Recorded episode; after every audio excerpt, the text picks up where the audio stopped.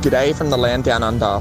We're on the road to Wollongong, an old industrial town about two hours south of Sydney, best known for its average little lighthouse. Speak to any Sydney sider and they'll tell you it's a shithole, but it's just right for the UCI. So grab your thongs, your budgie smugglers, and an ice cold tinny. Kick back and relax for this week's Aussie as special of Börsenwagen. Ja, danke Mason für ein weiteres großartiges Intro in Landessprache. Wir sind in Australien angekommen. Mein Name ist Bastian Marx. Meiner ist Paul Voss. Und meiner ist Andi Stauf. Und danke wie immer an Rafa, auch im Linksverkehr standhaft mit uns unterwegs. Ja, hier und apropos Rafa. Short Notice, aber wer hat noch nichts vor am 1. Oktober? Und ist in der Nähe oder fühlt sich befähigt dazu, nach Luxemburg zu kommen? Wir verlosen mit Rafa zusammen vier Plätze, also ein Viererteam fürs Prestige Luxemburg am besagten 1. Oktober. Yo, was müsst ihr mitbringen? Bock auf 150 Kilometer Straße und Schotter, also ein Gravelrad im besten Fall.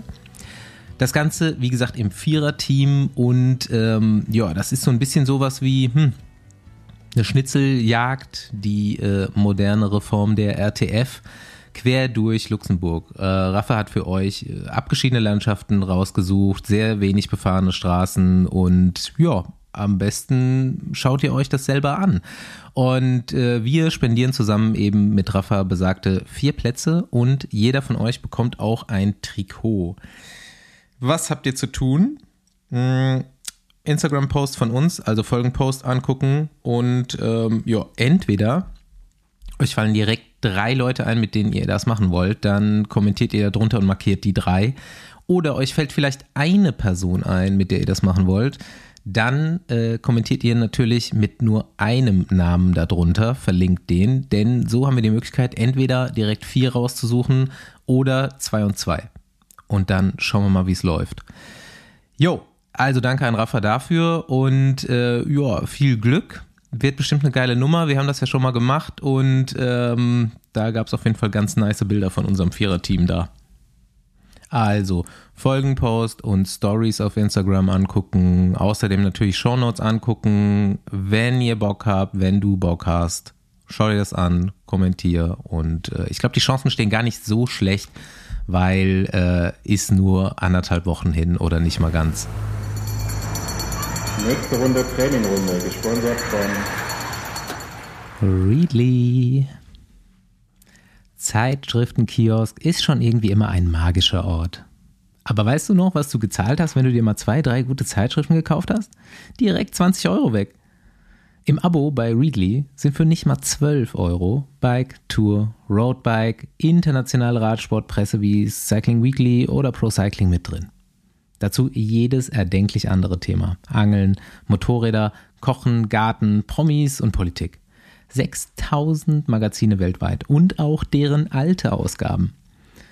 Zusätzlich in Deutschland überregionale und regionale Tageszeitungen wie Die Welt, die BZ oder die Rheinische Post. Mit Besenwagen und der Readly App kannst du und deine Familie tausende Magazine unbegrenzt lesen, deutsch und international, mit Download-Funktion auch offline und die alten Ausgaben sind drin. Ohne dass die rumliegen und den Tisch blockieren, ohne Papierverschwendung oder Müll.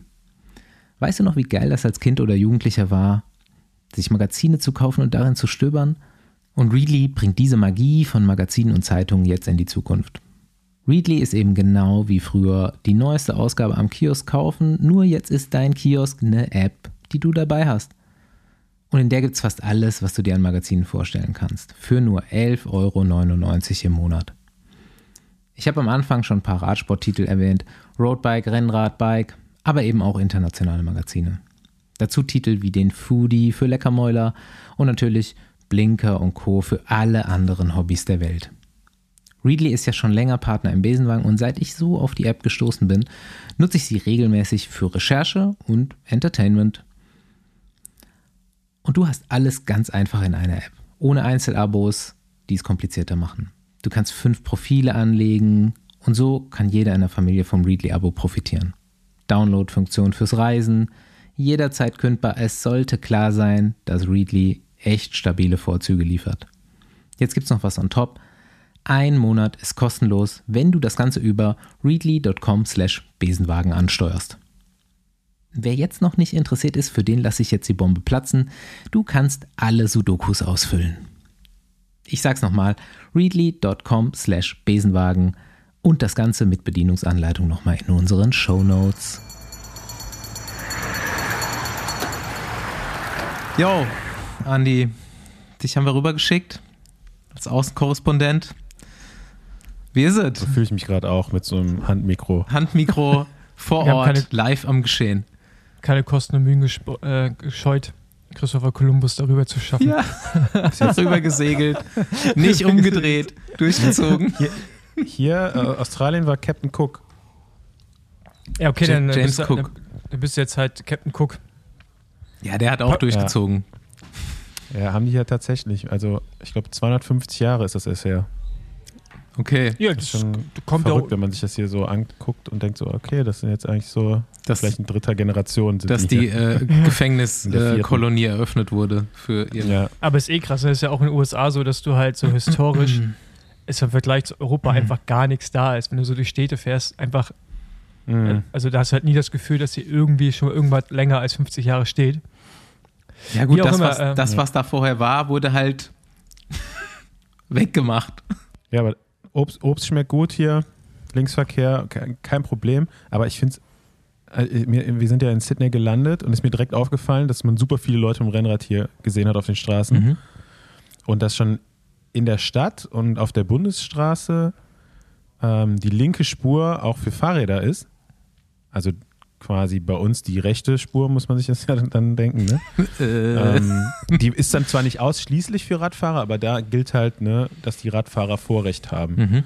Und ähm, dann war es total verrückt, einen, einen Tag jetzt hier bei einem, äh, zu einem Teamhotel auf die Autobahn gefahren und auf der Autobahn gibt es einen Fahrradstreifen. Krass. Also Ja, gibt es ja in halt Deutschland wie eigentlich so auch. den Rand, wie den Randstra wie den Rand, also den Standstreifen. Ja. Und von dem Standstreifen, äh, Stand, ja doch, Standstreifen ist nochmal so ein kleiner Radweg. Und das ist dann halt nur ein bisschen kritisch, glaube ich, bei so Auf Ausfahrten musst du halt die Ausfahrt kreuzen und Ja. dann weiter auf der Straße fahren. Ja gut. Aber das ist total absurd. Fährst halt über die Autobahn und dann auf einmal siehst du so überall Radfahrergruppen auf der Autobahn fahren. Ja, ist doch geil. Ja. So äh, Verkehrswende. Finde ich auch. Ja. Es wäre wär interessant zu wissen, wie lange das da schon so ist. Und ob das irgendwann mal quasi einfach politisch entschieden wurde oder ob das einfach so gewachsen ist mit dem Autoverkehr, dass man gesagt hat, okay, man gibt den Das Radfahrern hat, auch das hat so die viel Queen, glaube ich, noch entschieden.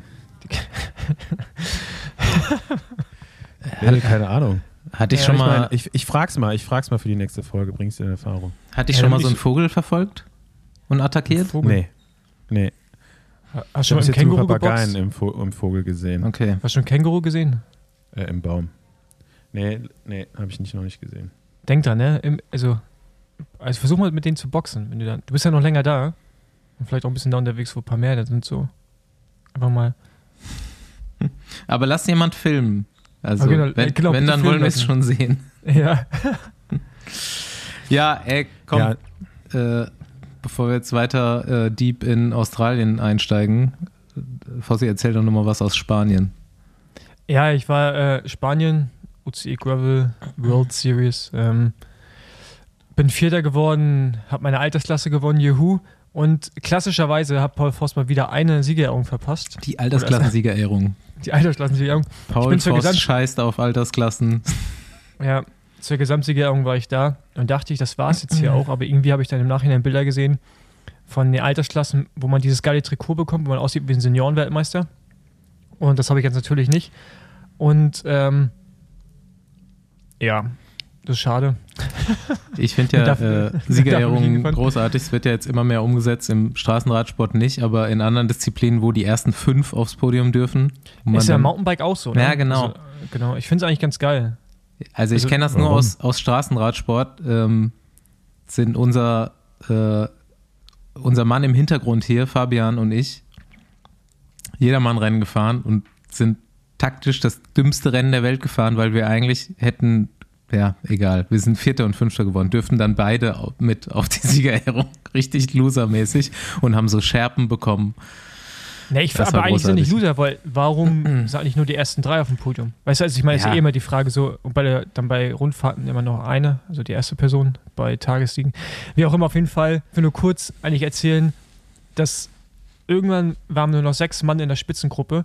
Ich war der einzige Nicht-Spanier und um mich herum waren eigentlich nur ehemalige World Tour-Fahrer, aktuelle World Tour-Fahrer und ein Mountainbike-Profi. Und ich habe mich immer gefühlt wie in so einer Vuelta-Fluchtgruppe in den Bergen. Nur, dass ich da nicht reingehört habe in diese Fluchtgruppe, weil Dani Moreno, muss man mal googeln, äh, so der Helfer von äh, Joachim Rodriguez, früher immer so Edelhelfer, dann Losada war mit in der Spitzengruppe, äh, dann ähm, Carlos Verona, der das Rennen auch gewonnen hat, ist gerade noch Vuelta gefahren, die Tour für Movistar, so Mountainbike-Profi und dann Angel Luis Mate. Und es war komplett wirr, die sind da rumgeballert. Es war, Gravelrennen sind immer so, du ballerst und fährst ganz langsam wieder und ballerst, fährst langsam. Aber der, der Carlos Verona hat einfach so ein Standgas gehabt von der Vuelta, der ist aber die ganze Zeit von vorne gefahren. Wie so ein Moped, das war wie Motortraining da an dem Tag. Ja, aber wieso gehörst du da nicht dazu? Ist doch ganz normal. Und Paul Voss halt. Ja, aber das ist so, so Berghoch hat mich dann Dani Moreno dann auch stehen lassen. So, da, da ging, da nicht, ging da nicht mehr so viel. Läppsch. Aber ist auf jeden Fall äh, lustig, wo die alle auf einmal herkommen. Und interessant, die haben ein Team, das heißt, glaube ich, oder so ein Club, das heißt Pro Tour Barcelona. Da fährt Losada, äh, Moreno, dann fährt der Johann Horach. Horach? Ich glaube, du kennst ihn auch, Ach, Andi. der ist auch dabei. Der ist auch dabei. Und ich glaube noch ein paar andere ehemalige Profis. Also es ist einfach so ein. Die fahren halt so Hobbyrennen jetzt, aber alles ehemalige World Tour Fahrer. Ich werde das, ich, ich werd das mal hier bei der UCI vorschlagen, ob die das nicht als neuen Pensionsplan akzeptieren werden. Man muss ja, wenn man, wenn man Radprofi wird, musst du ja so einen Teil von deinem Gehalt anlegen, ähm, in, quasi für deine Rente. Ähm, da werden eigentlich nur so Versicherungen und sowas akzeptiert, aber vielleicht kann man da auch sagen, ey, ich werde noch Gravel-Profi nach Ja. meiner aktiven Straßenlaufbahn. Und ich habe das Gefühl, dass äh, wenn nächstes Jahr noch mehr aus der World Tour kommen und die dann so Rennen fahren, wenn du jetzt noch so weiter einen von Carlos hast, also von dem Verona noch ein oder zwei, die so auch Bock haben, den ganzen Tag rumzuballern, dann wird das irgendwann echt so hart, dass so einfach wieder Profi also richtiger Profi sein musst, um da vorne mitzufahren. Das ist komplett absurd, wie schnell das jetzt gerade geht. Aber hast du nicht immer gesagt, das wäre eine komplett andere Belastung? Ja, ist es ja eigentlich auch. Also bei den amerikanischen Rennen ist es auch. Aber die Rennen sind ja in Amerika auch nochmal, keine Ahnung, vier Stunden länger, aber nicht vier Stunden, aber Mhm. so drei Stunden, zwei bis drei Stunden länger. Und aber wenn du natürlich so viele Leute hast, die, die so aus der Grand Tour in dem Fall jetzt kommen und so einen Standgas haben, die fahren halt einfach schnell. Und dann wird das auf einmal ein Straßenrennen, weil du konstant Druck auf der Pedale hast und diese Spitzen nicht mehr so hoch sind, wie sie sonst eigentlich waren bei den Gravel-Rennen. Aber ich habe gelesen, die Strecke fandst du ganz geil. War das denn jetzt so eher mehr technisch oder war das eher auch wie so ein Straßenrennen? Und Nee, also beim letzten Mal war es so, ne? Hast du erzählt. Da Ja. Italien. war 95% ähm, Gravel und einfach geiler Gravel, also loser, äh, rougher, auch ab und zu technische Abfahrten, aber eine Strecke mit einem guten Flow, 2000 Höhenmeter, also hat schon Bock gemacht, geile Region. Äh, von daher, das, Mhm. so würde ich einen Gravelrennen definieren, wie der Kurs war. Und weil du musst Radfahren können. Carlos Verona hat nicht so gutes Bike-Handling, also sogar ein sehr schlechtes, aber halt halt die Horsepower. Ähm, von daher, ähm, für mich bis jetzt der beste Kurs, den ich überhaupt gefahren bin, würde ich sogar sagen. Ja, nice. Genau. Ja, Andi, man könnte ja hingehen und sagen, das habe ich gerade die ganze Zeit noch im Kopf, ähm, ich glaube 12 Prozent oder so von dem Einkommen müssen Radprofis anlegen ne, für ihre Rente.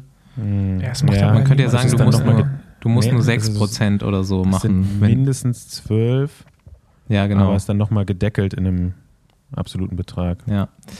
Man könnte ja sagen, dann du musst nur 6% anlegen, wenn du noch so und so Gravel viele Jahre Pro Gravel Pro dranhängst. Muss sich verpflichten quasi. ja, genau. Ja, da könnten die auch die, die Gravel World Series von der UCI direkt noch ein bisschen Ein aufwerten. bisschen aufwerten, genau. Richtig. Profis. Ja. Wäre eigentlich clever. Ja. Aber deswegen werden die es wahrscheinlich nicht machen. Richtig. Ah, ähm, ja, Das wir müssen noch kurz, ähm, kurz Werbung machen für äh, Straßenrennen, weil, wie wir schon angekündigt haben, ähm, sponsern wir eine kleine Prämie, weil wir immer davon reden, dass wir äh, Straßenrennen ein bisschen unterstützen, auf, aufwerten wollen, so wie die UCI vielleicht Gravel-Rennen. Äh, 2. Oktober, wenn du Juniorin oder Junior in Deutschland bist, dann tauch auf, kann ich nur sagen. Köln, 2. Oktober, es gibt für, also eine Siegprämie quasi für die ersten drei vom Besenwagen beim Kids Crit in Köln. Und ähm, also ich weiß, dass hier einige Junioren zuhören und Juniorinnen. Also fühlt euch angesprochen, schaut vorbei. Ich bin auf jeden Fall da. Und ähm, es gibt auf jeden Fall ein bisschen Kohle einzustreichen. Guckt auf der Website von dem oder auf Nee, der Instagram-Page vorbei. Wir müssen das jetzt schon sagen, wie viel cool das ist, nämlich richtig viel. Also Basti kommt mit, einem Richtig richtig großen, mit einem richtig großen Sack an und schüttet den dann aus. Und zwar sind das 250 Euro. 1000 für den Euro. ersten- Tau- Ta Ja, genau, 1000 Euro insgesamt. insgesamt, ja. Ja, genau. 250 Euro für, für den Verteilt Sieg. an sechs Für- Menschen. Genau, 250 Euro für den Sieg, für den zweiten Platz 150 und für den dritten Platz 100 Euro je Rennen. Also bei Also Juniorinnen und klassisch die Junioren. ersten drei. Genau, klassisch die ersten drei. Wir könnten es natürlich auf die ersten fünf erweitern und da gibt es noch einen feuchten Hände-Schlag von Basti on top. Richtig. Ja, ich werde es ja leider verpassen ähm, und werde noch ein zweites Rennen verpassen, was ich mir gerade mal eingefallen ist und das ich hier auch direkt noch ein bisschen mehr bewerben kann. Eine Woche später ist nämlich ganz in der Nähe, rund in Rheinbach. Da gibt es auch Nachwuchsklassen und da ist das Abschiedsrennen von Christian Knees. Also ich bin leider nicht mit dabei, sonst wäre ich ja dieses Jahr schon mein zweites Rennen gefahren. Genau, am 9.10. war Aber das, ähm, kann man sich mal angucken gehen. Da sind wahrscheinlich viele Weggefährten. Vielleicht kommt ja Wiggins. Ich weiß es nicht. Meinst du, er kommt? Ich, Also also mal ich, so Gerüchte streuen, dass alle kommen äh, nach Rheinbach. ja, Wiggins, Froome, die kommen alle. Äh, Nach Köln. Froome, Froome, Froome weiß ich nicht. Ist mit Knees ja nicht so viele Rennen gefahren, oder? Aber Egal, der die kommt Folge trotzdem. mit Christian Knees kann man sich hier nochmal anhören. Die heißt nämlich sogar Wiggos Wingman. Mhm. Wir hatten Knesi bei uns im Podcast. Das war noch die Zeit, wo du in Berlin gesessen hast und wir zusammen in Köln in Real Life. Alter, das ist ja schon richtig lange her. Ja, Okay. da kam Vor, Knesi vor, vor Pandemie. nach Köln. Ja. Okay. Ja. Äh, genau, Werbung ist gemacht. Jetzt können wir, glaube ich, langsam Richtung Australien tendieren. Ich weiß nicht, sonst, Ja. sonst ist nicht Ja. so richtig viel passiert, ne? Nee, ich würde kurz irgendwie mal so, heute gibt es ja zwei Medaillen. Äh, eine Siegerin oder eine Medaillengewinnerin haben wir nachher auch gleich im Podcast. Äh, Äh, drei, Podcast. drei haben wir, oder? Haben wir schon mehr jetzt? Drei? Wir haben dann drei. Insgesamt. Ich habe jetzt bloß die Juniorinnen mitbekommen. Was gab es Ja, noch? und, die U23 und Ricarda, die wir heute im Podcast noch Ah, haben. stimmt. Die, die, ist ja, äh, die ist ja U23 Frauen, ja. Stimmt. Genau, also haben wir jetzt schon drei Medaillen, ja. Jo. Also was soll man sagen? Also Voss rules the world, würde ich sagen. Also ja, also Äh, der, Name steht für sich. Man ja, kann, es kann der Name, der, nur Name für Erfolg. Erfolg. versprechen, entweder im Radsport oder im Podcasting. Genau. Ähm, Hat man mit beidem nicht gerechnet. äh, also genau, Ja, wenn jemand, wenn jemand Remco vor ein paar Jahren erzählt hätte, dass Paul Voss einen erfolgreichen Podcast hätte, hätte er genauso reagiert wie ähm, Was? Voss? Der Voss? mhm. Ja, das war witzig, ne? ultra gut. Ähm, aber ich glaube, das hat ganz gut gepasst, weil so, das hat auch wirklich keiner erwartet. Das hat keiner erwartet. Ich habe noch einen Tweet von Mike Woods gelesen, der hat so ein ganzes, äh, so ein Dialog von seinem älteren Ich vor der Weltmeisterschaft und seinem jetzigen Ich nach der Weltmeisterschaft mit sich geführt, wo er so sagt, okay, es hat jemand von Jumbo einen Weltmeistertitel bei den Herren gewonnen. Ah ja, okay, Wout. Nee, war nicht Wout. Ah, Roglic, ich freue mich für ihn so nach der Uelta. Nee, war nicht Roglic. Ah, Rowan. Ähm, ja, toll, an, on, on Home Turf. Nee, nee, war nicht Rowan. Ah, okay, Affini. Nee, nee. War noch so fünf durchgegangen. Aber Äh. das, wie ich es mitbekommen habe, war, ich bin auf, also ich habe das Rennen nicht schauen können, bin auf Twitter gegangen und habe dann bei Erwähnung mega viel irgend so Voss-Witze gesehen. Also halt so, weißt du, aus unserer Twitter-Blase, die dann mir gratuliert haben Mhm. zu meinem Weltmeistertitel. Und da war ich halt verwirrt und ich konnte das gar nicht zusammenfügen, dass es der Voss, also Tobias Voss war. Und musste, habe dann auch ver verzweifelt erstmal nach Resultaten gesucht.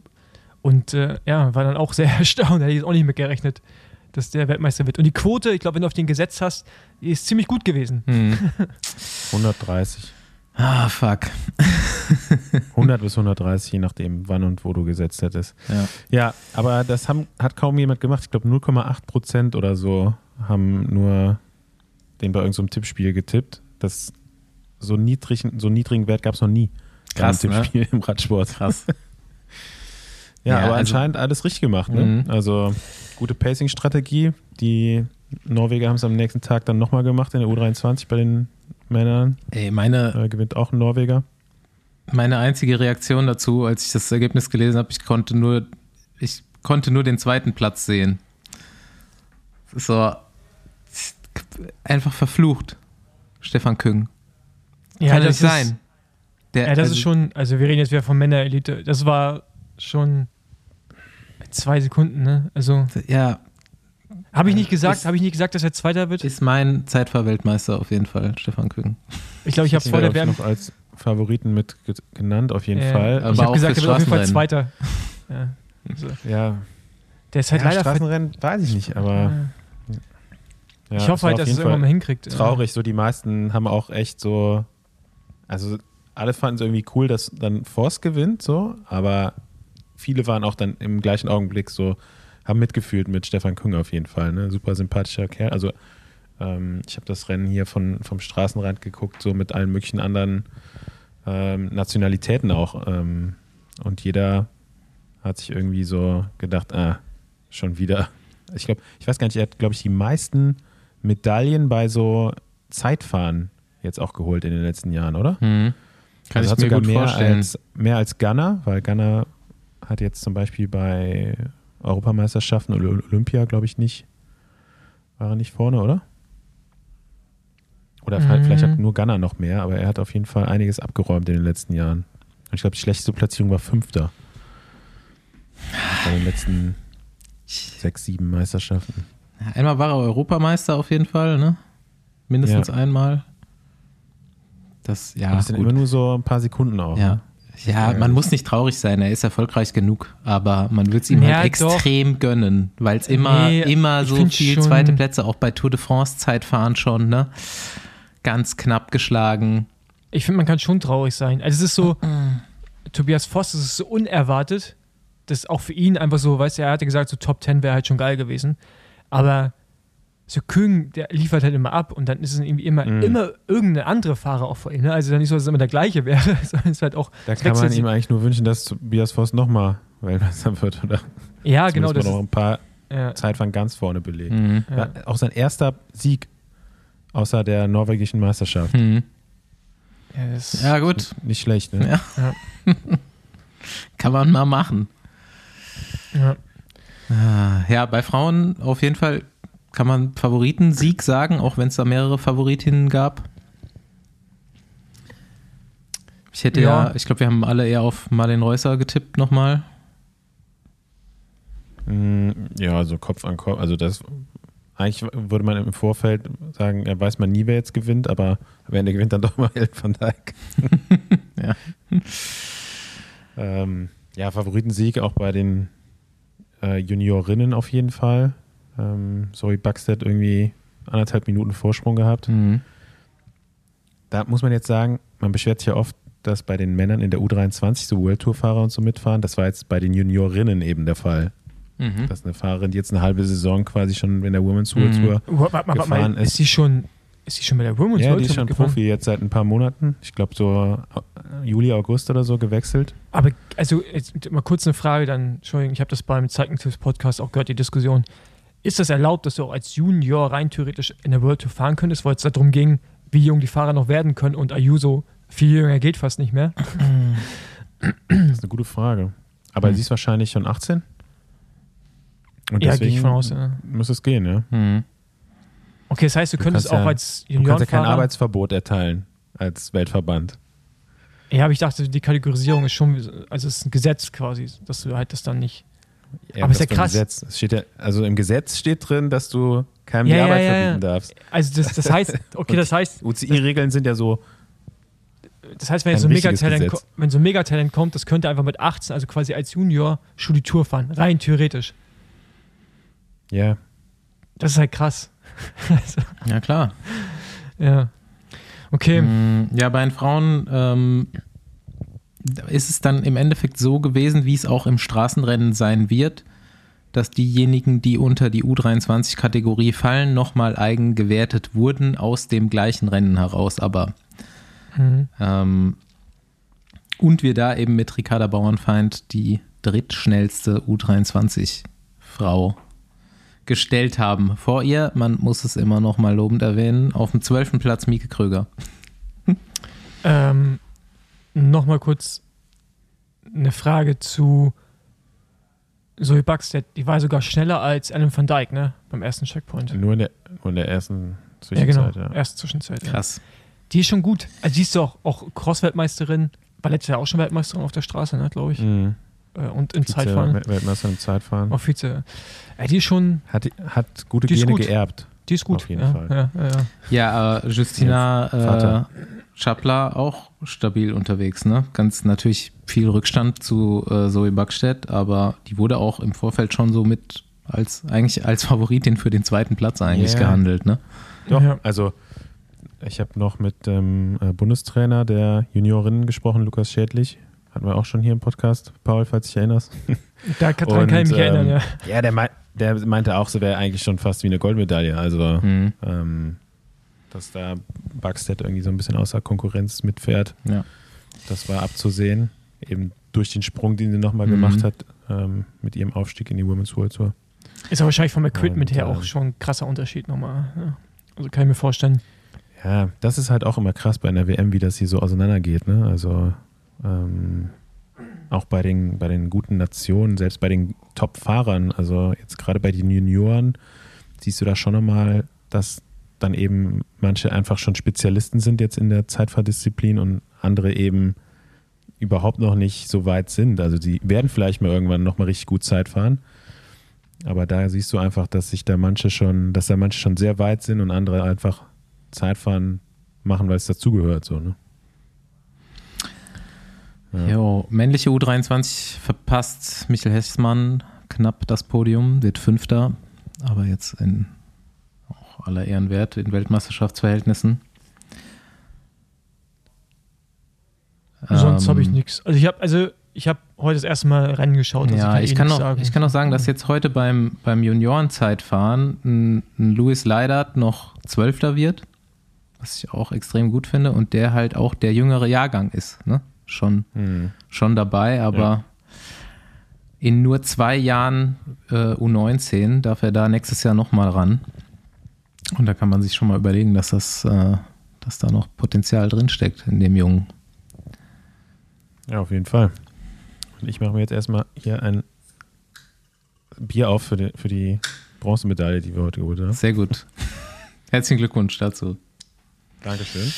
Ich trinke jetzt hier ein Specialized Bier im SRAM, im SRAM-Haus direkt hier an der Strecke. Wollen wir gerade von Specialized reden, auch wenn das nichts mit Specialized zu tun hat. Andi, Cube hat extra ein Rad für dich gemacht. Hast du das gesehen? Wieso extra für mich? Ja, die, also die, die wollen dich überzeugen. Sie haben es ins extra- Zeug gelegt. Die haben, Weil ja, sie jetzt mal ein Rad lackiert haben oder was? ja, richtig. Und, äh, und ich, also ich weiß, also ich finde es gar nicht so schlecht, muss ich sagen. Also ich finde, man hätte noch ein bisschen mehr Cube-Aufkleber drauf machen können. Das geht ein bisschen unter, welcher Hersteller das ist, aber sonst finde ich es eigentlich äh, ziemlich, ziemlich gut. Also ich würde es fahren, glaube ich. Sieht schon Ja. geil aus. Ja. Andi, Meinung? Oder hast du es gesehen? Immer noch Baumarkt. Ja. Schön, schön lackiert, auf jeden Fall. Aber ist halt mein Geschmack ist es trotzdem noch nicht. Ja, Okay. Cube auf die Sattelstütze. Ja, ey, Leute, ich habe schon auch mal wieder in unseren kleinen Organisationskalender äh, eingetragen, dass wir mal wieder so eine Rating-Folge machen müssen. Und ich würde vorschlagen, nach der Gravel-WM vielleicht so die, die besten zehn Gravel-Bikes bei Männern und Frauen. Was da sagt ihr hauen doch dazu? be- bestimmt die Hersteller richtig einen raus, oder? Ja, mal sehen. Können wir uns ja, dann ja kriegst, du auch angucken. eine, kriegst du auch eine Special Paul Voss Lackierung? Nee. nee. Nee? Ich finde das. Wenn, also- ich wette, also- die kommen doch alle da jetzt hin und haben dann irgendwie so ein super Special Design und, Und dann kann man eh das nicht ist kaufen. dann auf jeder Also- Radsport-Website. nee, das so macht wie ja nur. eine gekaufte macht Werbung Nathan Haas dafür. mit dem Colnago. Genau, es macht nur Ja. Colnago. Also bewusst macht es eigentlich nur Colnago, würde ich sagen. Aber ähm, meine Räder sind auch ohne Speziallackierung schön, von daher. äh, Du äh, lackierst dir halt extra die Fingernägel. ich lackiere mir die Fingernägel für den extra Touch. Mit Ey, Rainbow. Mach, mach Rainbow Optics. ja, wenn ich Weltmeister werde, dann, äh, dann, dann dürft ihr mir mein Rad lackieren. Aber das also da es eh nicht passieren wird, weil ich weiterhin die schönen Standardfarben Wir dürfen das. Design machen, Andi und ich. Ja, gut, aber keine Sorge. Also, ihr braucht euch gar nicht ransetzen und probieren. Hm? Das passiert nicht. Ja, wird, wird Pogacar einfach direkt Gravel-Weltmeister? Nee, aber kein, ey, das wird halt ein Straßenrennen, Mann. 190 Kilometer Straßenrennen. Und, äh, also. Wie auch immer. Ähm, holen, holen, wir, holen wir unsere Gästin rein, oder? Können Also wir eigentlich, können wir machen, ja. Also ich finde auch, wir haben mit ihr genug spannende Themen, Ja. um unser Gelaber Also ein bisschen zu sagen, überbrücken. Mein Specialized Bier hier hat eine bessere Lackierung als das Cube von GMI. Ich finde, ich Ja, finde, gut. das, sieht- ich finde, das sieht dem sehr ähnlich. Specialized macht auch schon immer einen ganz guten Job, was Lackierung angeht, muss man Schmeckt zugestehen. auch, schmeckt auch. Ich hatte die Auswahl zwischen einem Track und einem Specialized Bier. Ich hätte erstmal das Specialized genommen. Da Ja. gibt es auch Track, aber eigentlich muss der Trackbier nehmen, äh, wegen Mats Petersen, oder? Ich meine, ihr habt ja eigentlich keinen auf Specialized. Ja, aber von dem Specialized gab es nur noch eins, deswegen dachte ich erstmal, das wäre vielleicht das Bessere. Was gibt es da sonst in diesem Swarm-Haus? Also gibt es auch umsonst Schaltgruppen? Ähm, Kannst du ein bisschen was einstecken? umsonst Schaltgruppen habe ich jetzt noch keine gesehen. Es steht tatsächlich auch ein Gravelbike hier von Canyon, glaube ich, mit einer Sonderlackierung. Ich mache ein Foto davon. Ähm, ja, und ich habe mich jetzt hier so ein bisschen in die ruhigere Ecke verzogen und äh, gehe aber gleich nochmal rauf. Da gibt es, glaube ich, noch ein bisschen mehr, mehr zu sehen. Aber es ist echt eine schöne Location hier. Also direkt so in der Zielkurve. Okay. Ich glaube, vom Straßenrennen kann man sich hier auch nochmal ein paar Trackbier reinziehen. Ja, vielleicht schaffen wir es ja nächstes Jahr mal wieder zusammen zur WM zu fahren. Wo sind die nächstes Jahr? Ja, Gla- Glasgow. Ach, schon Oh, wieder. Ja. aber lass, let's go. Nee, aber Glasgow, Glasgow wird doch. Also Glasgow können wir eigentlich jetzt schon buchen, oder? Wollen Stimmt. eigentlich schon fix machen. Genau. Dann können wir, dann können wir genauso wieder an die Genau. Schlauser mit den Tickets. Lass direkt Economy-Flüge buchen. Nee, Privatchat, Jungs. Oder wir können einfach, wir können einfach meinen nehmen. Das ist, ist kein Problem. Ey, echt? Spendierst du? Die Runde gebe ich mal aus, ja. Geil. Läuft ja hier im Podcast. Ähm, genau. Ähm, Und, und unsere Gästin klopft quasi schon an. Genau, wir müssen Äh. vielleicht noch einmal kurz die Relegationsdebatte verschieben, wie immer. Wie immer. Ja. Wir könnten ja das so mal, Da mal so machen, nichts zu, Neues. zu dem Gibt's Zeitpunkt, wo es dann wirklich in Kraft tritt, alle Ja. drei vorbereitet die Folge zu machen. Ja, das funktioniert nicht. Also das ist ja allein schon. Okay, dann knubbeln wir aus, wer Also unvorbereitet tatsächlich sein darf. nicht Es müssen so zwei. viele Infos, aber eine relevante Info ist halt, dass ähm, anscheinend meinte das ernst. Also wenn, wenn die religi relegieren wollen, dann wird auch geklagt. Ja, ich bin halt gespannt, weshalb. Ich glaube, da Was mehr Geld der, als die was der. Klagegrund ist.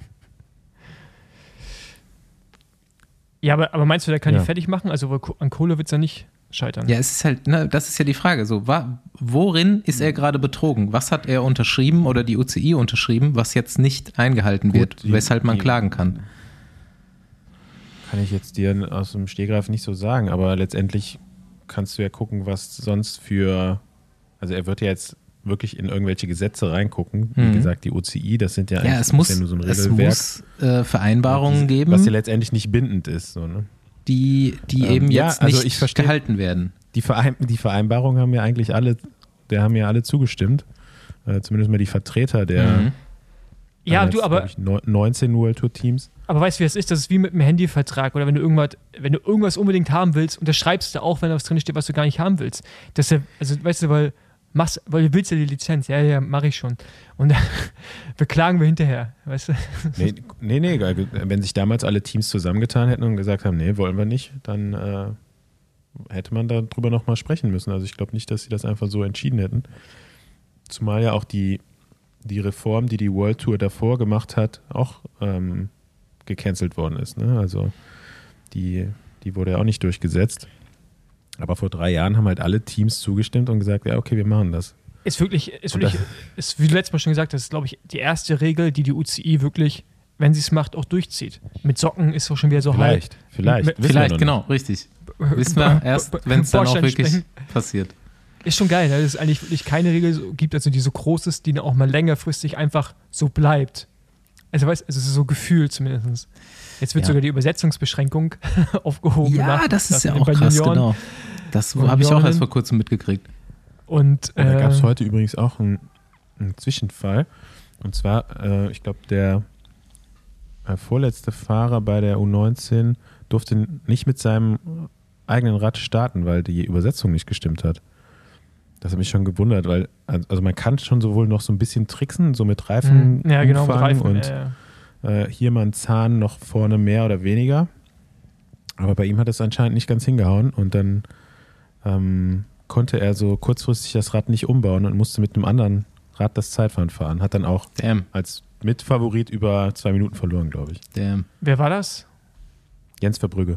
Ah, okay. Ja, aber das, die spielen viel, viel mit den Reifen rum. Ja. Und das Problem ist auch, dass man früher, die Übersetzung, die wir gefahren sind, war ja auch immer so gemünzt auf einen 21er, 19er Reifen und so. Du, könnt, du kannst das heute fast gar nicht mehr fahren mit den, ähm, oder es wird schwieriger, weil die Reifen halt viel breiter geworden sind. Ähm, ja. Aber es fällt jetzt ja dann zum Glück weg. Ja. Aber was mir aufgefallen ist, der eine Australier, der ist halt, der ist Mono-Kettenblatt gefahren, aber halt so, so ein Cross-Kettenblatt. Habt ihr das gesehen? So ein ganz, ganz kleines vorne. Damit er Ja, wahrscheinlich ja. hinten, hinten den Zehner fahren kann. Ich glaube, der ist Swam gefahren.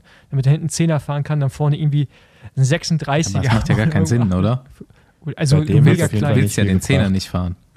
Dauerhaft. Ja, das war, das war ein mega kleines Kettenblatt auf jeden Fall. Der war auch nicht schnell, also Ja. ja, okay. nicht nach. Der, hat, Ja. der war nur für die Show da. Gut, ich hole mal die Ricarda rein. Genau. Hol die Ricarda rein. Nächste Runde Trainingrunde, gesponsert von CyberGhost VPN. Wenn du Fan der Weiten des Internets bist, dann solltest du wissen, dass du ein VPN brauchst, wenn du online gehst. Deshalb bin ich froh, dass die heutige Folge von CyberGhost VPN gesponsert wird. CyberGhost VPN ist ein führendes Unternehmen in der Datenschutz- und Sicherheitsindustrie und der meist empfohlene VPN auf Trustpilot. Das Ganze funktioniert, indem er deine IP-Adresse versteckt und deine Internetverbindung verschlüsselt. Auf die Weise kannst du sicher und anonym online bleiben. Aber es geht nicht nur um Privatsphäre. CyberGhost VPN bietet dir auch Zugang zu mehr Inhalten als je zuvor. Da er mit über 35 Streaming-Plattformen wie Netflix, Hulu, HBO Max und vielen anderen kompatibel ist. Außerdem hat der CyberGhost VPN 8700 Server in seiner Flotte, so dass immer alles reibungslos läuft. Und dieser VPN ist für alle Plattformen verfügbar. Ein Abonnement kann bis zu sieben Geräte gleichzeitig schützen. Und jetzt kommt der Besenwagen-Deal. Du kannst jetzt 84% Rabatt auf den Dreijahresplan erhalten. Das sind nur 1,94 Euro im Monat und du erhältst außerdem vier Monate gratis. Also geh auf cyberghostvpn.com slash Besenwagen und schlag zu. Nochmal cyberghostvpn.com slash Besenwagen und das Ganze findest du natürlich wie immer in unseren Shownotes.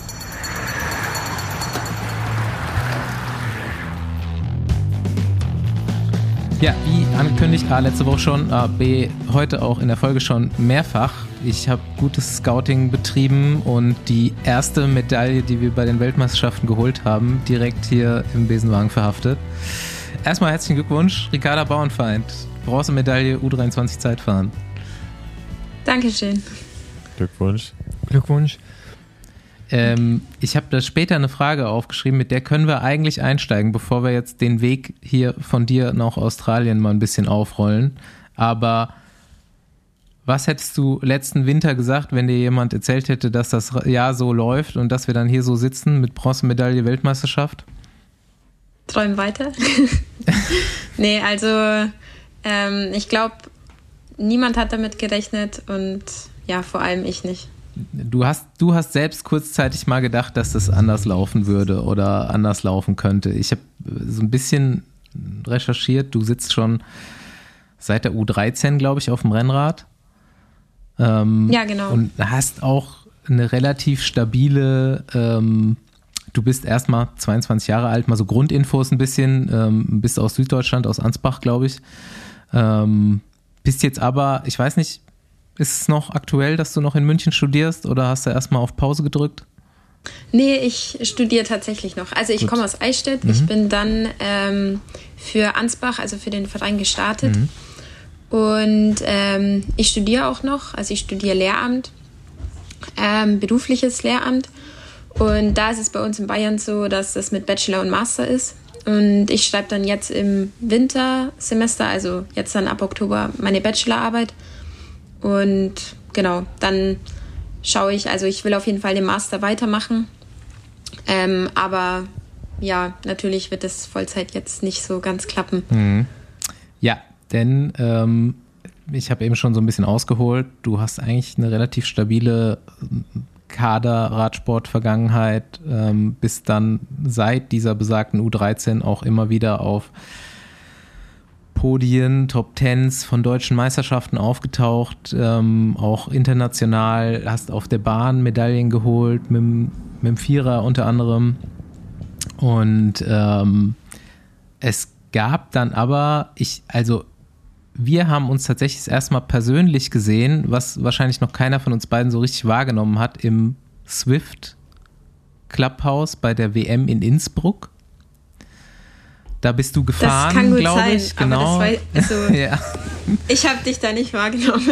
Du bist auf Wie, jeden Fall Bast, Rennen du gefahren. nicht wahrgenommen. Ja, meine Aura ist eigentlich unverkennbar.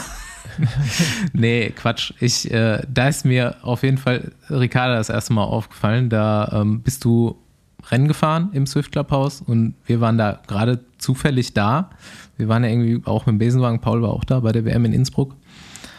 Und ähm, danach natürlich immer so ein bisschen mitverfolgt, weil ich den Namen schon kannte und dann kam es ja dazu, dass ich da auch manchmal diese Swift-Bundesliga-Rennen kommentiert habe, wo du auch regelmäßig aufgetaucht bist und gut performt hast.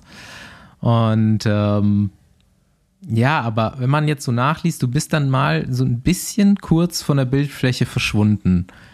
Und ähm, ich weiß nicht, du hast, glaube ich, selber gesagt, oder man kann das lesen, dass du eigentlich dachtest, dass du nicht gut genug für eine Profikarriere bist. Genau, also zwischen dem Bundesliga oder zwischen dem Swift-Rennen bei der Weltmeisterschaft und den ganzen Swift-Bundesliga-Rennen, da ja, war so ein Durchhänger, würde ich sagen. Beziehungsweise ich war früher immer sehr nervös vor Rennen und habe mich eigentlich selber immer viel zu sehr unter Druck gesetzt ähm, hatte immer Angst, andere Leute oder wichtige Leute in meinem Umfeld zu enttäuschen, wenn ich jetzt, keine Ahnung, nicht gewinne oder nicht auf dem Podium bin. Ähm, was natürlich eigentlich totaler Schwachsinn war, aber ja, man ist jung, man macht sich viele Gedanken. Ähm, und da habe ich irgendwie ein bisschen so den Spaß am Radfahren und auch am Rennenfahren verloren. Ich stand an der Startlinie und hatte eigentlich mehr Angst als ja, Freude klar, ich habe es noch gern gemacht, aber irgendwie war das doch dann eher so, ja, man macht's halt.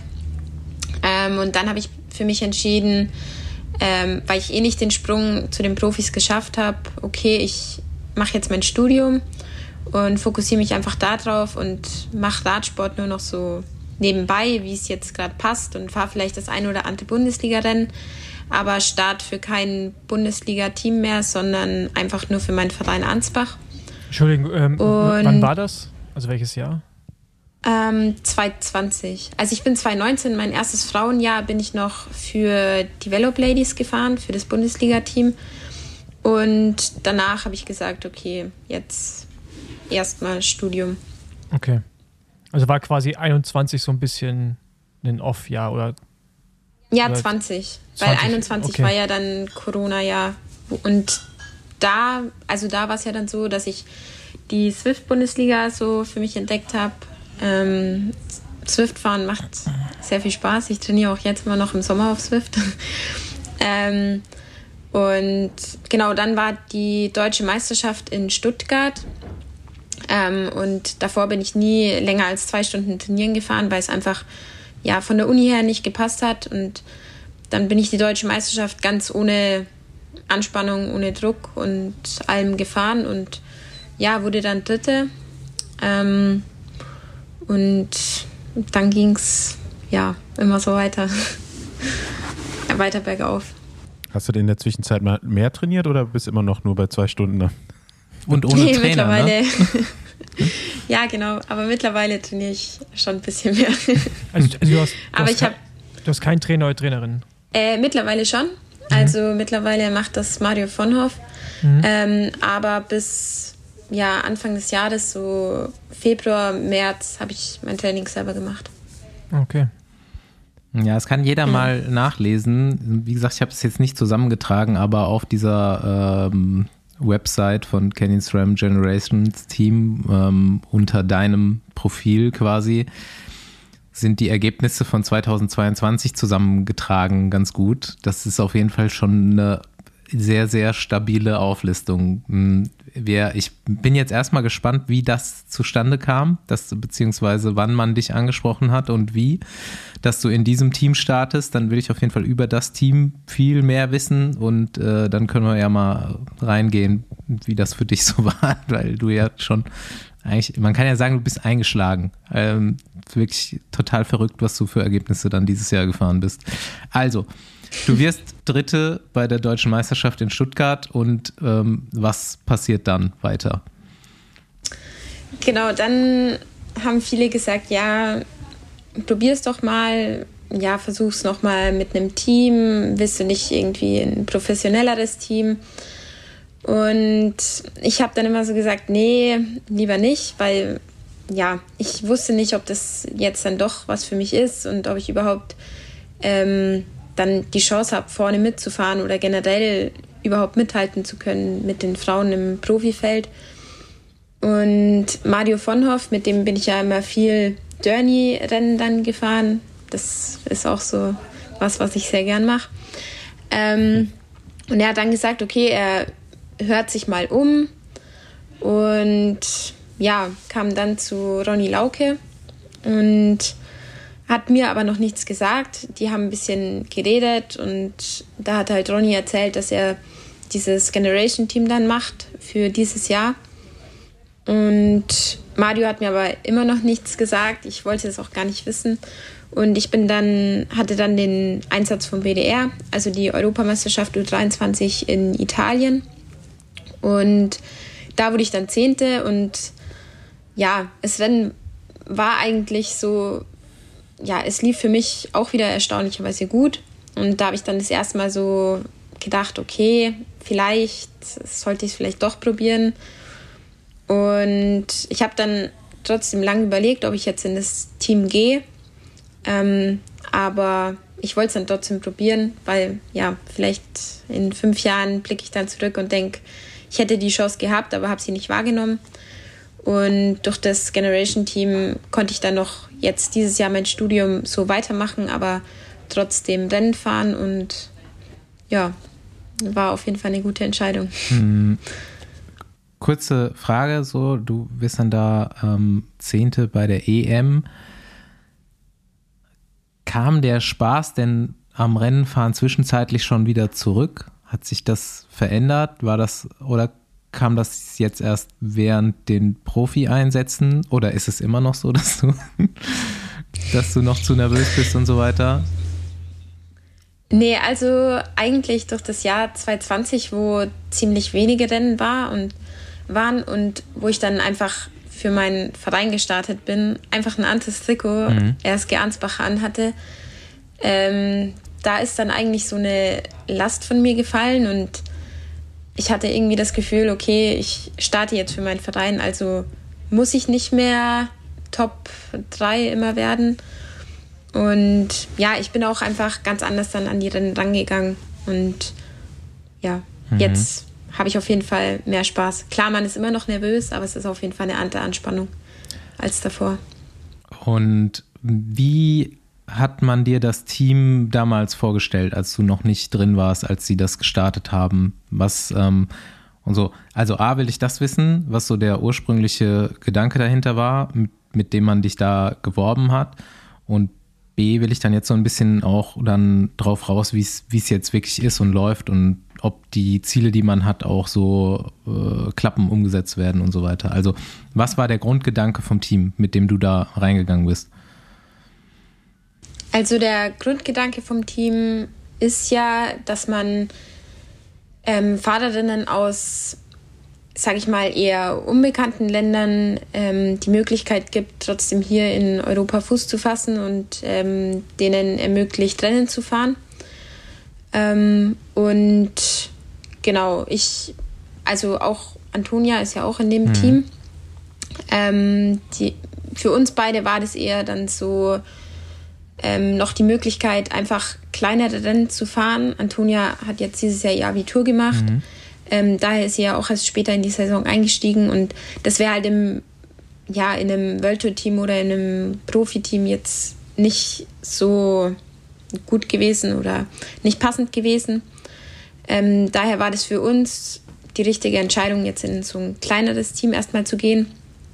Und ähm, da das ja jetzt ganz neu war und vom Niveau her sind wir alle ziemlich unterschiedlich ähm, anfangs gewesen.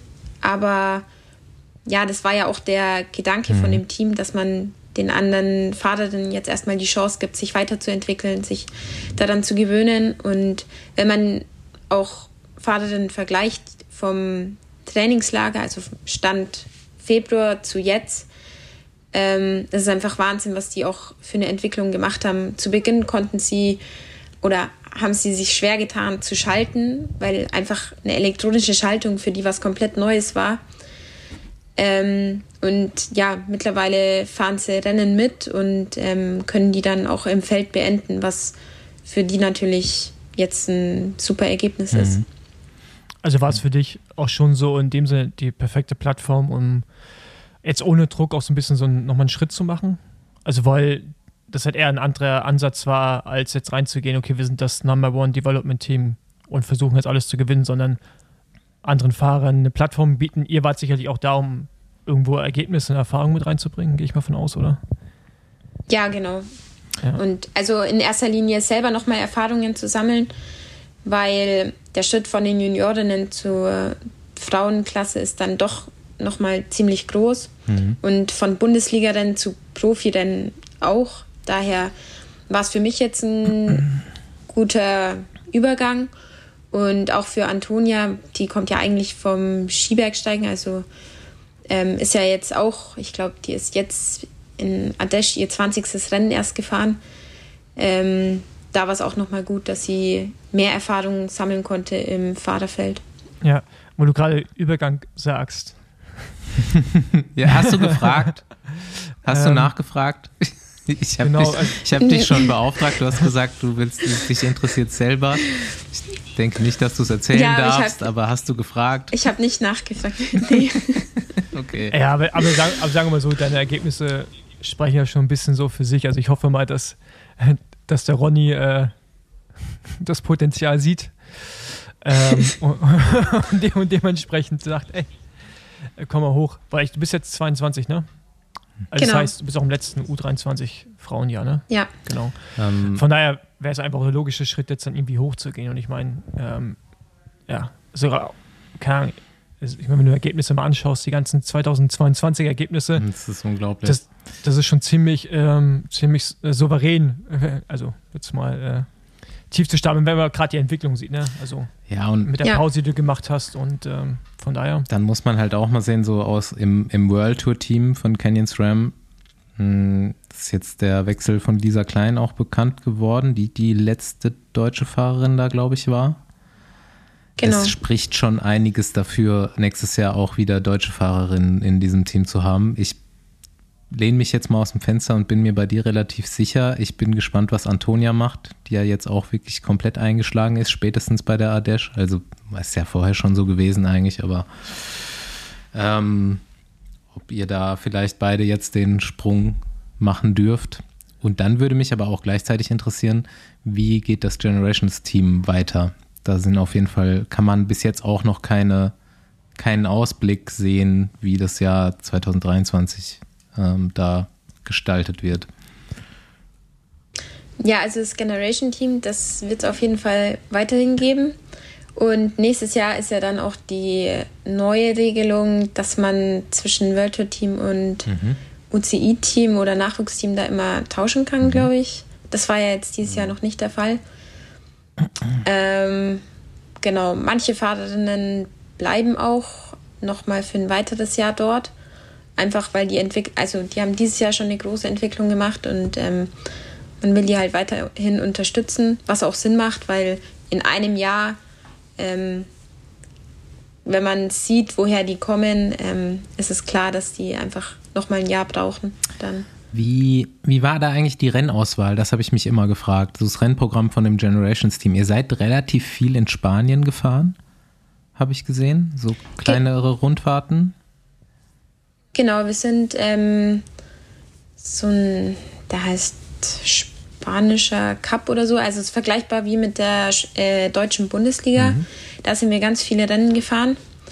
Ähm, und dann sind wir in Frankreich das erste UCI-Rennen gefahren. Mhm. Dann kam mit der Andalusien-Rundfahrt die erste Rundfahrt. Und dann, genau, war nochmal Thüringen-Rundfahrt. Also dann sind wir vom Niveau her ähm, immer ja, besser besetzte Rennen gefahren. Mhm. Gab es schon ähm, Berührungspunkte auch mit dem World Tour Team? Also habt ihr da schon mal auch irgendwie entweder irgendwie gemeinsames Treffen gehabt oder ähm, ist man auch schon mal zusammen Rennen gefahren in einem Rennen, beide Teams? Nee, also Rennen, ich glaube, das geht auch gar nicht, dass wir mhm. zusammen mit dem World Tour Team Rennen fahren. Aber wir hatten zwei Trainingslager, einmal im Januar auf Mallorca und einmal im Februar in Valencia. Und da waren wir gleichzeitig mit dem World Tour Team. Mhm. Und da hatten wir auch, ähm, also Training hatten wir jetzt immer separat, wobei in Valencia ähm, durften Antonia und ich dann auch manchmal beim World Tour Team mitfahren. Ähm, und genau am Abend hatten wir dann immer so Kennenlernspielchen und Teambuilding-Sachen. Also die hatte man dann immer zusammen.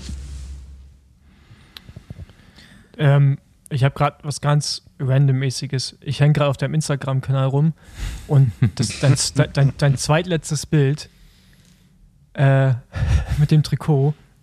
Zweitletztes? ganz unten, hast ganz runter gescrollt. Ja, also, also, nee, also das, das vorletzte Bild, was du gepostet hast. Ähm, ich weiß nicht, das ist wahrscheinlich ein Wertungstrikot. Ah ja, beste Nachwuchsfahrerin.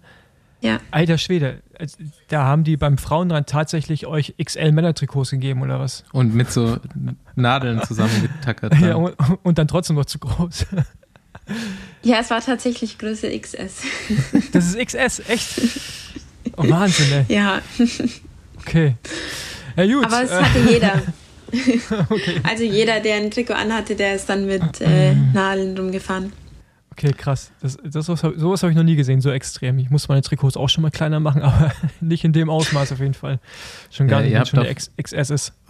Das Teamtrikot ist, finde ich, auf jeden Fall das geilste Trikot im Feld, meiner Meinung nach. Also auch tatsächlich nochmal ein bisschen besser als das vom World Tour Trikot.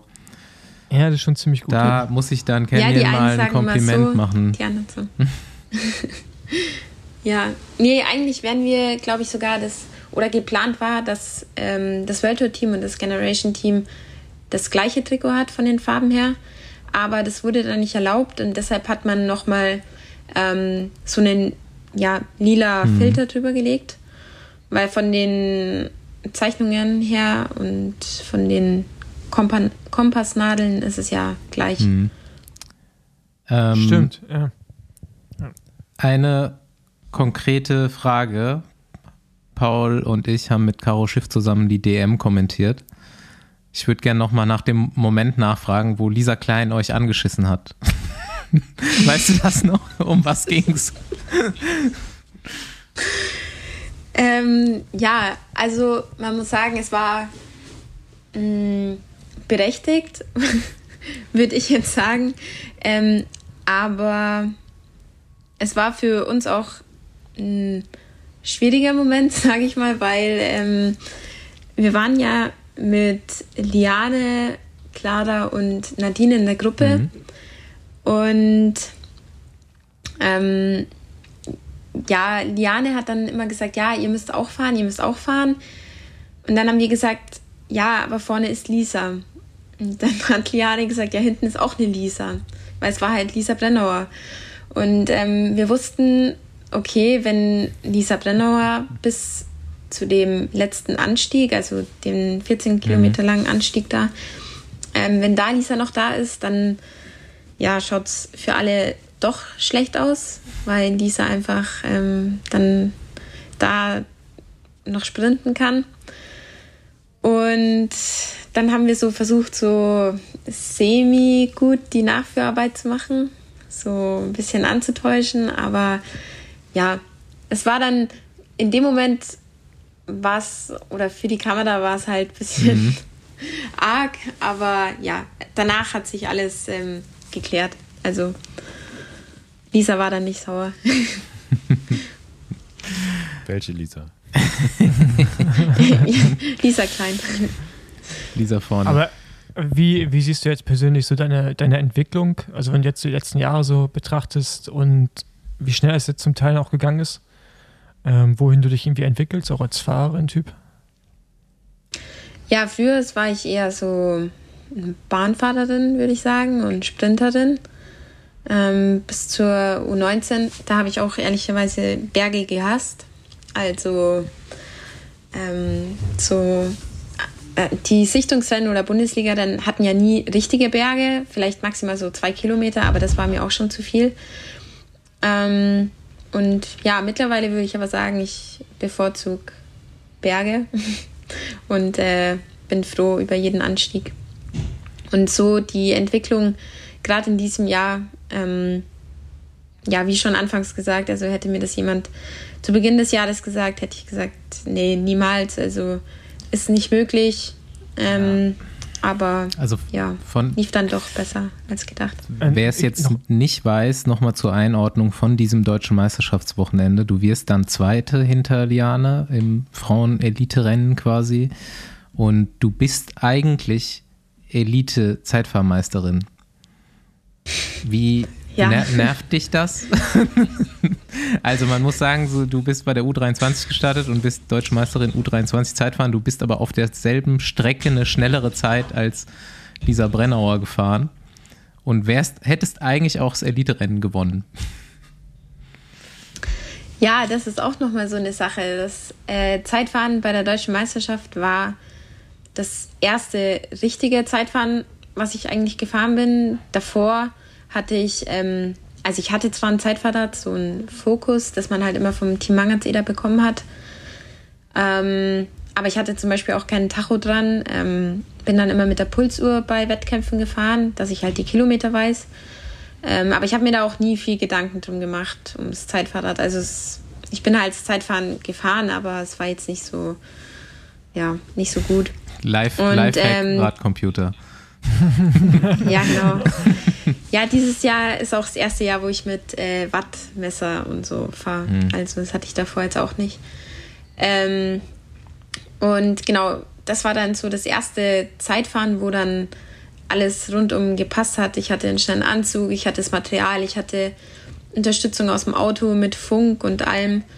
Ähm, ich kannte die Strecke bis aufs kleinste Detail und ja, ich habe mir da auch keinen Stress gemacht. Ich dachte, okay, wenn es gut läuft, vielleicht Top 5. Dann habe ich mitbekommen, Hanna Ludwig startet bei den Frauen. Dachte ich, okay, vielleicht wird es doch ein Podestplatz, wäre cool. Ähm, ja, und dann hatte ich, also ich wusste dann, dass ich U23 gewonnen habe, aber ich wusste noch nichts von Elite. Und dann kam Lisa Brennauer zu mir und hat dann gesagt, ja, dass ich eigentlich schneller gefahren bin als sie und ja, das war dann auf jeden Fall eine Überraschung und ja, ja ich denke für alle eine Überraschung. Waren das, waren das, zwei getrennte Rennen oder nur eine getrennte Wertung? Ähm, also die U23, die ist zuerst gestartet. Ich glaube, wir waren 25 Starterinnen und direkt im Anschluss ist dann die Frauenklasse gestartet. Also waren zwei separate Rennen. Ja. Also genau, ist, jetzt nicht, ja. ist jetzt nicht so wie beim, beim Zeitfahren jetzt gewesen bei der WM, wo ihr zusammen gestartet seid. Also quasi gemixt gestartet, ne? Ja. Genau. Aber da irgendwie auch so ein bisschen eine Anschlussfrage. Ähm, du bist jetzt ja am Ende der U23-Zeit. Hättest du es gut gefunden, wenn die UCI früher eine U23-Kategorie implementiert hätte, wie sie es jetzt gerade macht? Also nächstes Jahr gibt es auch die Tour de l'Avenir als U23-Frauenrennen. Ähm, also es gibt ja viel mehr Wettkämpfe jetzt mittlerweile.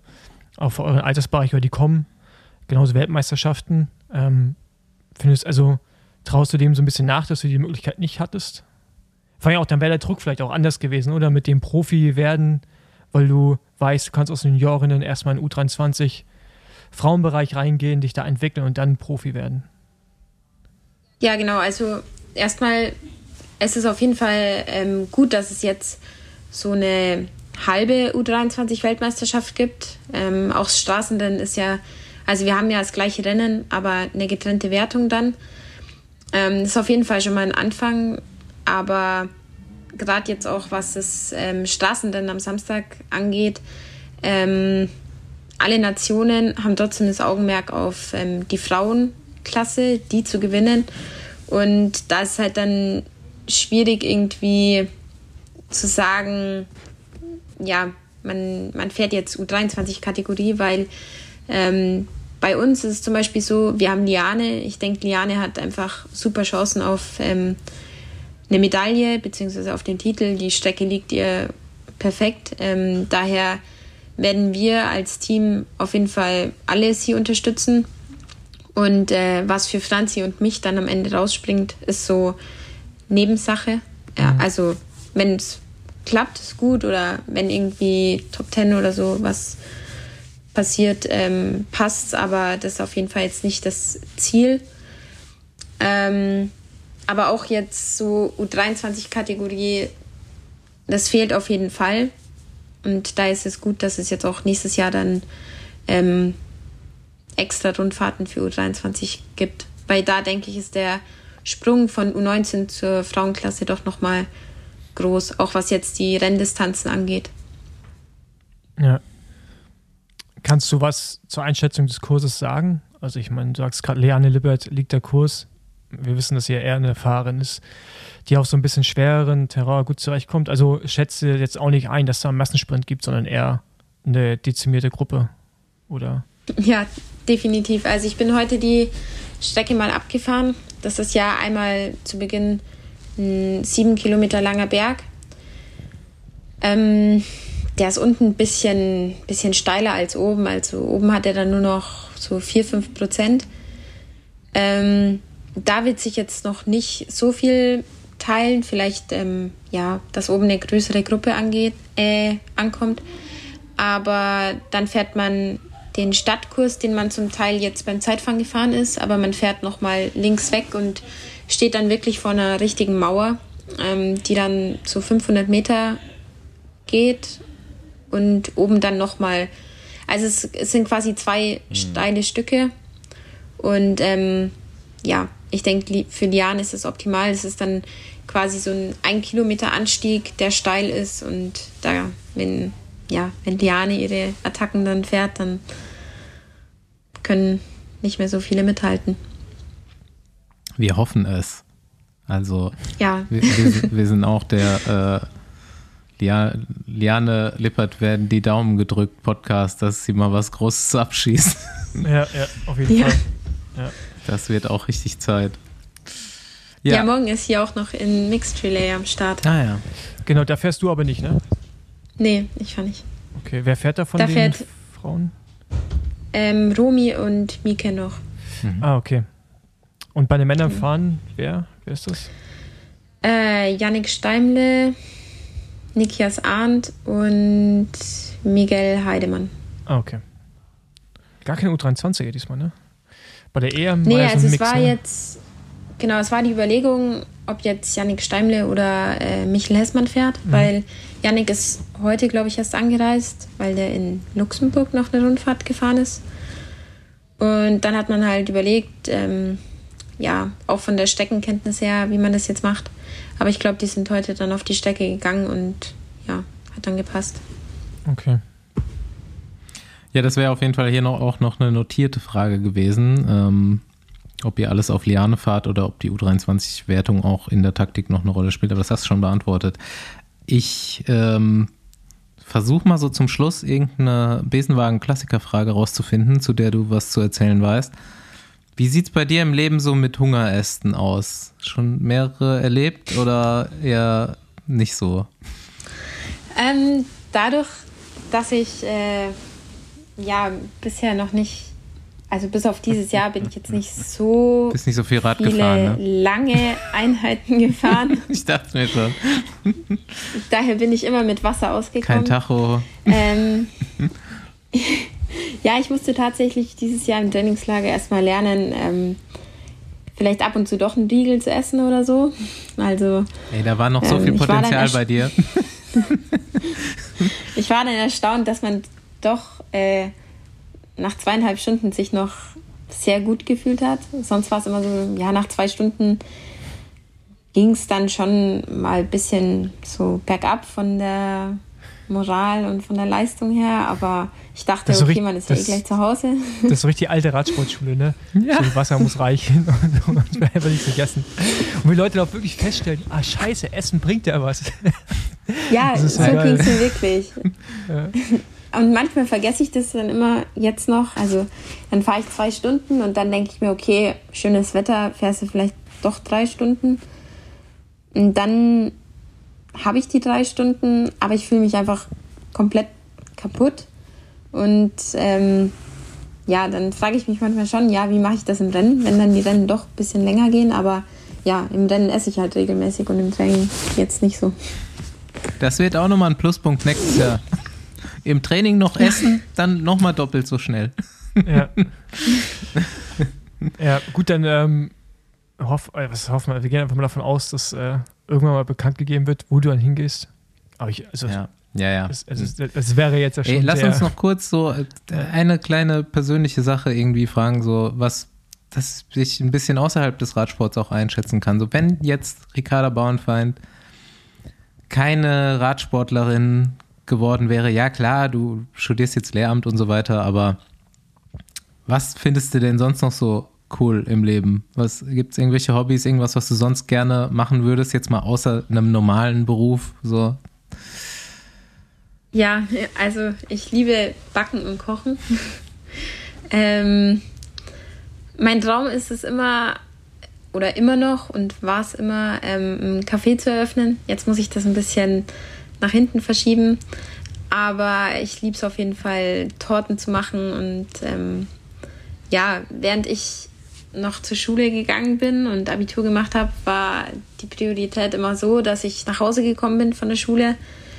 Dann habe ich erstmal gebacken, dann habe ich trainiert und dann habe ich Schulsachen dann gemacht. gegessen, das Gebackene. Ja. Gebacken, Ja. trainiert. Genau, und dann, dann in Eichstätt. Eichstätt? Eichstätt? Genau. Was sind Eichstätt. deine Ja. äh, Specials? Wo, wo, schon, warte mal ganz kurz, weil ich war da nämlich schon mal bei so einer Radtour, habe ich da mal angehalten. Ist ganz schön da. Also das sieht, man kommt sich ein bisschen vor wie so ein Mittelalter zum Teil. Wenn man auf diesen, diese eine Allee, die ihr da habt, die so ge- geschwungene, mit den, äh, ich weiß nicht, ob das eine Kirche ist. Ja, ich, ich weiß nicht, ob wir Ja, wir haben sehr viele Kirchen. Wir haben sehr viele Kirchen in ja, Eichstätt. ja, genau, auf jeden Fall ein sehr, sehr schöner Ort. Und da könnte ich mir so eine richtig gute Bäckerei, weil ich hatte damals keine gefunden, vorstellen. so mit guten Kuchen und so dann. Ja, was, was backst du Ja. denn, Paul, wenn er kommt? Was ist dein Special, dein Vorzeige? Boah, ich back alles, Alles. Was, man, was man bestellt. Nee, aber du musst ich halt. backe aber auch du, tatsächlich für, Bekan Du- für du- Bekannte immer Torten. okay, aber du musst ja irgendeine Speciality haben, wo du sagst, das ist mein Oder was Signature. isst du am liebsten? Tja, was ich esse, ist immer unterschiedlich von dem, was ich gern back. Okay, ich, ich sehe schon, wir kommen zu, keinem, zu keiner validen Aussage. Das ist mein Lieblingsding. Okay, also du kannst alles. Und, Also je aufwendiger, desto besser. Oh, das hört sich gut an. Also diesen Nachkarriereplan hat übrigens dann vor zwei Folgen, glaube ich, schon äh, Clara Koppenburg auch ge genauso geäußert. Aber ihr war es reiner ja, da habe ich auch schon ne? gehört. Ja. Ja, ich, ich stehe lieber ähm, in der, also in der Küche dann. Und vorne den Verkauf, den kann wir anders machen, aber solange ich Kuchen backen kann, ist alles gut. Ja, nice. Das äh, klingt nach einem runden Ding. Jetzt erstmal ein paar, paar Radrennen abschießen in Also, Zukunft. wisst, übrigens hat mir, ich glaube, gestern hat mir Hanna Ludwig geschrieben, dass sie mich bei der Deutschen Meisterschaft vermisst hat, weil sie mir noch Lakritz geben wollte. Äh, das muss ich jetzt irgendwie noch. ja, äh, ausbauen. das, mu das muss ich jetzt irgendwie noch klären und dann äh, kann ich bei dir quasi mal eine Kuchenbestellung Ach, wir haben aufgeben. auch Das heißt, übrigens so einen so Weihnachtstombola-Plan. Da komme ich nochmal auf dich zu. Oh ja, eine, eine, Tor Okay. Torte, eine Torte verschenken. Aber dann nächstes Jahr zur Deutschen, dann mache ich so eine Liste fertig. So. Wer muss was mitbringen? Ja, genau, und dann sage ich das schön einen Kofferraum voll machen. Ja. Gut, ja. dann ähm, ich muss aufs Rad. Du hast, glaube ich, auch noch, ne? irgendwie, bei euch steht, glaube ich, auch Abendessen an wahrscheinlich, oder? Ja, genau. Wir Genau. haben jetzt halt, ich glaube, äh, ja, kurz nach sieben. Genau. Spitze. Viel Glück am Samstag. Viel Spaß vor allen Dankeschön. Dingen. Und Ja, äh, ja. Bei der Strecke. Ja, wir stellen uns einen Wecker. Vielen Dank, dass du da warst. Vielen Dank für deine Zeit. Und ja, Ja, Dankeschön. wir hören voneinander. Danke dir. Ciao, ciao. genau. Genau. Bis dann. Ciao. Tschüss, schönen Tag Bis dann. Ciao. Jo, und zum Ende schon öfter angesprochen und jetzt auch wirklich öfters mal benutzt. Ich kann nur sagen, keep it coming. Unser Anrufbeantworter funktioniert auf unserer Website. Also hier mal so ein paar Takes da draus. Meine Hungerast-Story. Es ist so um 2006, 2007, erstes Jahr U23, Trainingslager auf Mallorca, März. Abends angekommen, ein paar Bier getrunken im Bierkönig, wie sich das so gehört. Ein paar Bier zu viel getrunken. Einen Tag darauf Training. Die ersten zwei Stunden mit, äh, zwei Conti-Fahrer aus Deutschland und ein Conti-Fahrer aus Luxemburg und mein Teamkollege und ich. 40er Schnitt. Das heißt, nach zwei Stunden 80 Kilometer, da sind wir, äh, nach zweieinhalb Stunden musste ich abdrehen, weil ich war komplett äh, platt. Da habe ich zum Teamkollege gesagt, also wir müssen jetzt sofort nach Hause fahren, äh, es geht nicht mehr. Da sind wir den Holzschildern auf äh, Richtung Playa de Palma äh, nachgefahren. Das Ding ist halt, was wir damals nicht wussten, diese Schilder, die gehören ähm, zu einem Wanderweg. Da wir nicht mehr weiterkamen, weil kein äh, gepflasterter Weg war, habe ich zum Kollegen gesagt, er soll jetzt nach Hause fahren. Ich würde ein Fahrzeug anhalten und äh, die bitten mich nach Hause zu fahren gesagt, getan, habe ich ein Fahrzeug angehalten. Die konnten, ich konnte kein Spanisch, aber die konnten Gott sei Dank Französisch. Da habe ich die gefragt, ob die mich mitnehmen würden äh, nach Playa de Palma. Da haben die gesagt, nein, die wären jetzt unterwegs äh, zu einer Hochzeit. Die könnten mich da aber mitnehmen. Da bin ich ins Fahrzeug gestiegen, haben sie mich zu, zu einer Hochzeit mitgenommen. Da habe ich da gegessen, getrunken und ich saß in Fahrradkleidern äh, auf dem Tisch mit dem Brautpaar. Die waren alle sehr nett, haben mich gut verpflegt und äh, danach konnte ich äh, Gott sei Dank wieder äh, im Schritttempo nach Hause fahren, habe mich ins Bett gelegt und äh, bis zum Tag darauf äh, geschlafen. Ende vom Lied war nach einer Woche in der Drogerie Müller, äh, hat die Familie mich wieder gesehen und hat mich dann gefragt, ob ich eine erholsame, aber auch trainingsreiche Woche hatte. Hallo, hier ist der Simon von der SG Heilbronn. Wir wollen unseren Team und Vereinskollegen Patrick Heicher grüßen, der am Freitag vom Teamzeitfahren Gentin von einem Auto erfasst wurde, dann mehrere Tage auf der Intensivstation im Krankenhaus gelegen ist, jetzt auch noch im Krankenhaus liegt. Ähm, ich denke, er freut sich sicher über eine Nachricht bei euch. Ähm, so wie es aussieht, wird alles wieder, auch wenn es ein paar Tage ähm, ein bisschen ungewiss bei uns war. Was wir mitbekommen haben, hat er aber schon wieder nach einer Rolle gefragt und hat zu der Ärzte gesagt, er wird doch wohl ein bisschen Grundlage in seinem Zimmer fahren können. Also es scheint, als hätte er immer noch richtig Bock zu heizen und es wird alles wieder, wo wir alle sehr froh drum sind. Ähm, danke aber schon mal und bis dann. Ciao.